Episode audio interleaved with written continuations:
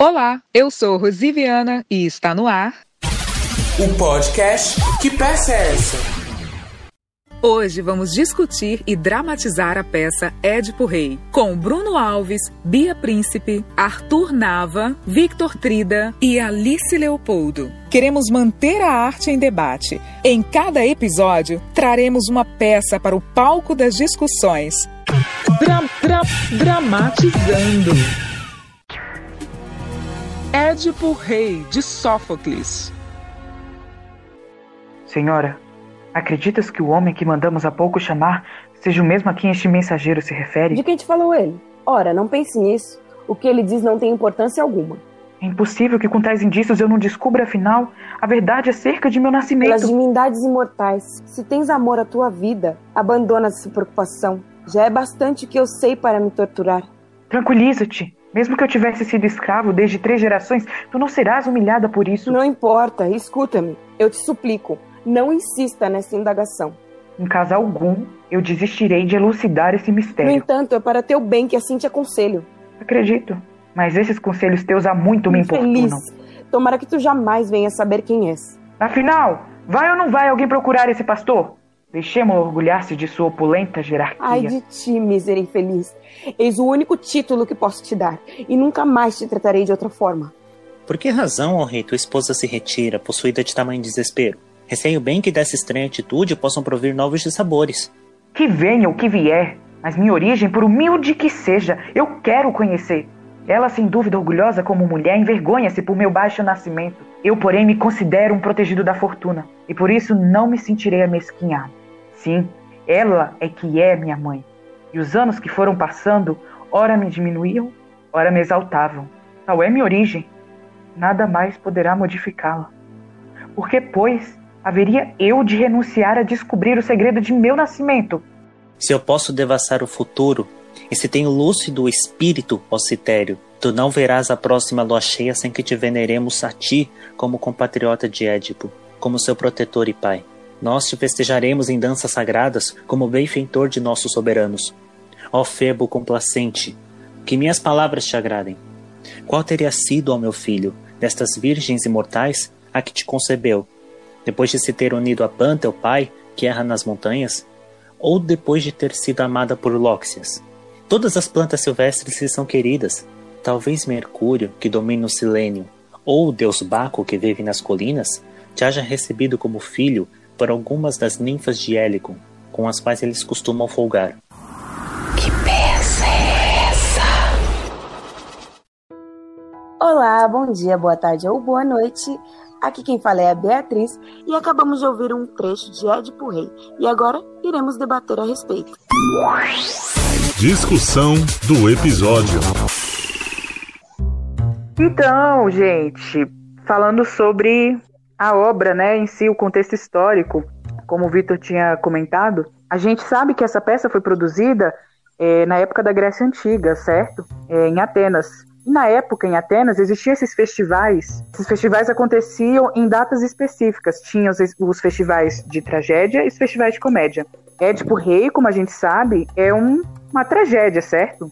Uma belíssima tragédia grega, meu. Caramba, é, é incrível como a gente lê uma coisa tão antiga, né? E ainda tem coisas tão fortes, tão marcantes nos dias de hoje. Depois de a gente já ter vivido tantas coisas, visto tantas coisas, o um negócio te bate de maneira forte, assim, é, é incrível, né? A capacidade artística do, do, ser humano. Para mim, o que eu gosto muito de ver nas peças é, é, são as várias camadas que elas trazem, sabe?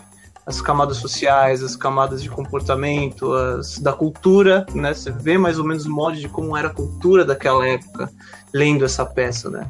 de como as coisas funcionavam, as congregações, quem eram os personagens, tinham os oráculos, tinham os sacerdotes, tinham quem, né? Você começa a moldar um pouquinho, você vislumbra mais ou menos do que, que era a vida dessas pessoas. Essa é uma dessas, dessas leituras para mim, assim. Remonta bem o que era a época, né? Eu gosto muito disso. E também das questões sociais, inúmeras. E para todas as respostas, para todas as questões, tem um Deus envolvido ali. Então é, tem quase todos os as trechos, todas as partes têm a participação de algum deus, eles são praticamente protagonistas nas peças, né? E a parte que marcou muito é a trama em si, né, pra mim. Foi a que mais marcou, porque é um, é um adultério com incesto, com Vixe Maria, uma salada total ali. Eu já conhecia o mito, né, mas eu nunca tinha lido a peça em si. Foi, foi bem legal, galera. Então, Vitor, como você falou, né, de, a respeito de antiguidade, Édipo foi escrito por volta de 400 a, antes de Cristo. Existiam já várias histórias e se contava de uma pessoa para outra e é meio que isso. O teatro ele surgiu nessa necessidade do ser humano representar, além de somente é, contar a história. E eu acredito que foi muito assim que nasceu o teatro, principalmente naquela região onde já se é, contavam muitos mitos de, de, deuses, de histórias da antiguidade, como Édipo e tantas outras mais que tem. Detalhe, né? Essa trama do Édipo Rei, ela é muito melhor que muito filme de hoje. Ela dá de 10 a 0 em muitos é, E falar aí, sobre sabe? essa trama é interessante porque a gente vai percebendo que ela é cheia de peripécias. E o que é a peripécia, né? É aquele momento que dá uma, uma revirada na história. Quando o Édipo descobre que, na verdade, Jocasta é a mãe dele, né? E não esposa. Essas descobertas todas familiares que vão acontecendo, e é isso que faz esse mito ser tão cativante assim. Me lembrou muitas novelas mexicanas. tipo, eu sou sua mãe. Não, Star Wars! Bom, eu acredito que essas tramas onde um revela uma coisa mais fantástica que o outro é, vieram dos mitos. Você fala da mãe de Édipo, colocando aqui que na antiguidade nenhuma mulher representava. Elas eram sempre interpretadas por homens. Né? É uma questão de classe social lá. Nem todo mundo podia assistir as peças, não é? Arthur? Isso. Quem poderia assistir? Só os cidadãos. Quem eram os cidadãos? Eram homens maiores de 21 anos e que moravam em Atenas. Então, eles eram considerados os cidadãos. E que, os, e que o pai, o pai, né, tivesse nascido em Atenas também. Tipo, se seu pai fosse estrangeiro, você nem era considerado cidadão. Então, as classes sociais eram muito bem divididas e as pessoas as quais poderiam desfrutar né, desses momentos de lazer, de interpretação, era um tanto quanto restrita. é, instiga muito nessa história que se trata do incesto, né? É um drama psicológico sobre isso. Que em todas as civilizações sempre teve essa questão é, muito forte, né? Uma questão que até hoje o homem se apropria muito disso, né? Para sua civilização, para para poder viver. Então é realmente uma regra da civilização, né? E também tem toda a questão da família, né? Que eu acho que trata muito forte essa história, né? Um assunto muito, muito forte. A preservação da família, né? Quando o Édipo fica cego, né? Fura os olhos, na verdade ele provoca aí uma grande depressão, né? A dificuldade de viver com, com esse peso, né? Da, da história dele. Quem é que cuida dele, né? É a filha, né? A filha legítima. Então a gente está tratando muito da, da, da estrutura da família, isso, né? Nesse conto. Eu, eu não tive tanto essa impressão. Pra mim, acho que parece até mais fria esse laço familiar, sabe? Pode ser uma característica das peças antigas, assim. É, até porque você falou, mencionou essa questão dele se ferir, né? E, e se cegar e, e etc. Mas, salvo engano, ele fala. Ele passa mensagens bem duras para as filhas, né? Bem negativas no final da peça, de que elas vão ter um destino destruído pela reputação que foi causada nessa família, e a, relação do Édipo com a mãe dele e tudo mais. Então, não, eu não me passa essa sensação de acolhimento, muito pelo contrário. É, não, não sinto que foi acolhido, não foi uma, uma toda uma história que. Mas se des- desestrutura muito por conta dos acontecidos, né? Quer dizer, quando, quando um pai, que é o pai dele, assim, eu senti isso, quando o pai dele é, manda matar ele no início, né?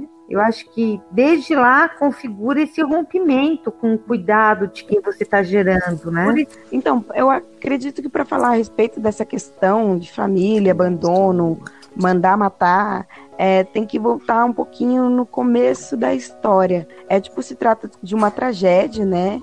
Onde é, a trama gira em torno do que os deuses querem E assim, Édipo nasceu para acontecer o que aconteceu com ele. Acredito que independente de que fosse feito ou de que deixasse de ser feito, a história ia correr e acontecer do jeito que aconteceu, né? E ela só aconteceu porque as pessoas queriam evitar que ela acontecesse. Né? Logo que ele nasce, eles recebem a profecia, né, falando que o filho ia matar o pai, ia casar com a mãe, e aí o pai manda matar o filho, e acontece que nesse meio caminho não mata um bebê, porque Édipo era um bebê, machucam os calcanhares dele e o levam para longe de lá, ele acaba sendo entregue a uma outra pessoa que entrega ele para outro rei, e ele é criado por esse outro rei, e esse Édipo, mesmo Édipo, que foi mandado ser assassinado, é, também recebe essa mesma profecia e ele, tendo muito amor pelo rei que criou ele, ele acreditava ser o pai dele, né? Ele se afasta, né? Ele sai daquela cidade porque ele não quer que aquela profecia se realize. É um barato que dá pra gente fazer um, um paralelo com Matrix, cara. Olha só. Vamos trazer, vamos, vamos mergulhar de 300 a.C. até os anos 90. Aí. Ah, Ai, meu Deus, não fala isso. Julga, mas eu nunca vi Matrix. Eu não vou dar um spoiler. Tá não, pode me julgar, eu nunca vi. Você fica tranquilo. É, não, mas é, é justamente essa questão do destino. Tem uma parte do filme que trata muito disso daí, né? Que vai acontecer uma coisa, o, o personagem principal não sabia o que ia acontecer, mas o fato de a pessoa que é o oráculo avisar o, o protagonista de que certa coisa ia acontecer, desencadeia a ação dele para que ela realmente aconteça. Então, assim, se é o destino ou se é uma manipulação dos deuses, é que é, que é uma coisa interessante, sabe? O que, que é o destino? O que, que foi realmente. É que de repente foi uma brincadeira dos deuses, cara.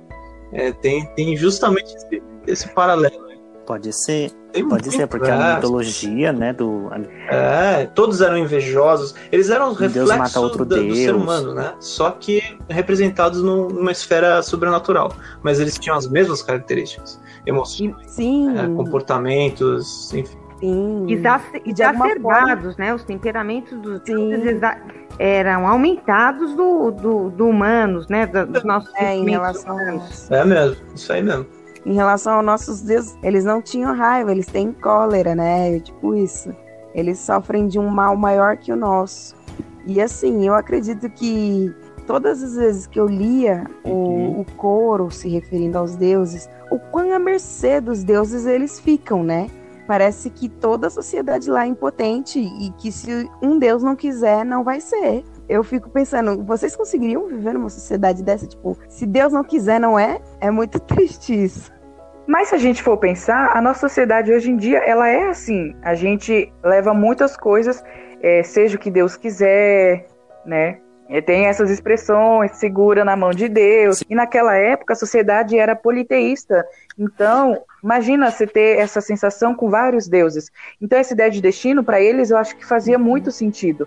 O que eu acho importante falar, gente, é assim, o quanto Édipo trabalha em cima da psique humana, a complexidade do incesto para o ser humano e também da da questão do destino, essa metáfora, né? Édipo quer dizer pés presos, ou seja, uhum.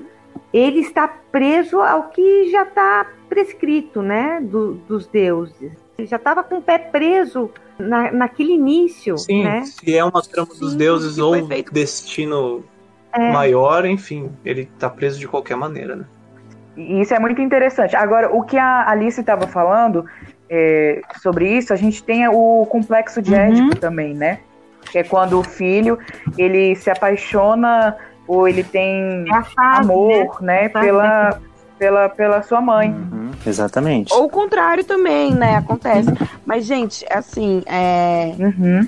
terminando a história, e no final de tudo, quando ele descobre que ele que matou o próprio pai, casou com a própria mãe, teve filhos com a própria mãe, e que a profecia se cumpriu, ele só não se mata porque ele tem medo, né? Ele fala que ele tem medo de encontrar com eles do outro lado, porque Jocasta acaba se matando também, né? Triste destino para ela. Para todos, a tragédia bate a todos, todos. Uhum. Não, e ele, e ele, de certa forma, se mata pra vida, né? Isso que eu ia falar. Quando ele se cega. Pra né? mim foi um castigo até Ele- pior o que ele fez. Uma vida sombria. Ele se, e ele cumpre o destino. Na verdade, pra pra essa nossa vida, ele, ele mata o, o assassino do pai. Ele se mata, né, pra vida. É, eu sinto como se fosse. Eu prefiro ficar cego e não ver tudo que É, eu acabei isso. causando, né? E é muito interessante, agora só para puxar para uma questão de, da arquitetura. Essa peça ela era apresentada num anfiteatro grego.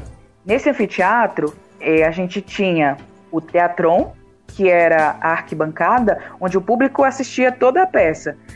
Embaixo, no centro desse anfiteatro, a gente tinha a orquestra, que era onde ficava o coro e o corifeu. O corifeu é o líder do coro. E o corifeu ele está em diálogo direto com os personagens. E esses personagens, eles ficam na esquene, né, a cena, onde está acontecendo toda aquela narrativa da história, a interação entre os personagens acontece na esquene. E o coro interage junto com a plateia e os atores. Então é interessante da gente ver essa arquitetura para tentar imaginar como era naquele tempo, né? Uhum. Se a gente trouxer essa arquitetura para o teatro de hoje, por exemplo, o teatro é onde fica a plateia sentada, o coro é a- aquela partezinha que tem tipo um vãozinho, que é ali onde fica a banda, os instrumentos que tocam pra, no musical, e os atores ficariam na parte do palco do meio para trás. Que peça é essa?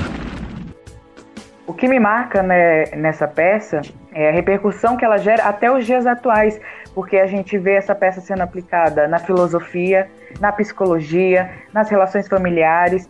É, isso mostra a importância dela para o nosso contexto social até hoje, né? Pra mim, foi a questão do, do destino, mais até do que o do incesto. A questão de como a vida da- do protagonista e de todos ali são é, maquinadas pelos deuses ou que seja um destino maior, mas enfim, como tudo já estava pronto no começo da história, desde o momento que o, que o Édipo nasceu. Isso daí marca muito pra mim, porque eu, como bom ateu que sou, já fico com calafrios de pensar nessas coisas. Eu realmente gosto de acreditar que a gente tem o poder de, de tomar as decisões que a gente né, quer. Por por mais que as escolhas sejam poucas nas vidas de muitas pessoas, a gente tem o poder de escolher uma coisa ou outra, de que nossa vida não está predestinada. e toda a trama da, da, da peça, né?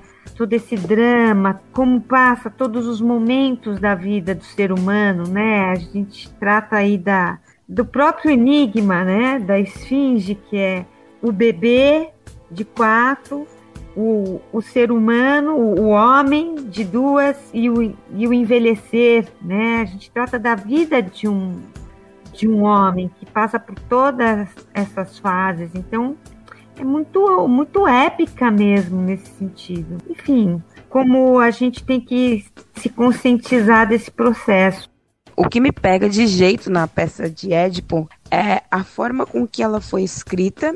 Ela começa num ponto que tecnicamente seria a atualidade, né, para eles e para nós. E a gente parte dali, vai para frente, depois volta um pouquinho pro passado, depois vai para frente de novo, e no final a gente já tá em quase que num futuro, né, não não distante do, do nosso início é, é muito fantástica. A forma, pra mim, com que Édipo foi escrita é muito fantástica e atual. Bom, a parte que mais me chamou a atenção foi a argumentação, né, que é usada durante toda a peça, quando Édipo vai confrontar aquele que foi enviado para consultar o oráculo que deu a profecia sobre o Édipo, a forma argumentativa que a conversa foi levada, isso me prendeu de uma forma. Eu acho que a forma com que os diálogos são construídos nessa peças eh, mostra como a lógica e a argumentação eram muito presentes naquela época e naquela cultura em específica. Podcast Que Peça é Essa? Bom, gente, a gente está chegando no fim. Se a gente pudesse, a gente ficaria horas falando de Édipo Rei, porque pra gente foi uma peça incrível, como vocês puderam perceber. Mas a gente queria agradecer você que está ouvindo a gente agora. Queria agradecer Obrigado. ao Bruno, a Alice, Vitor, Bia por estarem aqui, Rosi, Muito obrigado, ouvintes, muito obrigado vocês e te esperamos na próxima. Gente, e não se esqueçam de seguir a gente no Instagram, cia.latente e no YouTube, Cia Latente. E também a gente vai deixar um joguinho para vocês. Vai estar tá lá no nosso perfil do Instagram falando sobre Édipo Rei. Vamos ver se vocês estão sabendo dessa história. Muito obrigado, vocês ouvintes, vocês que estão aqui com a gente, Alice, Bruno, Bia, Vitor. Muito obrigado por estarem aqui ouvindo e te esperamos no próximo podcast. Que peça é essa?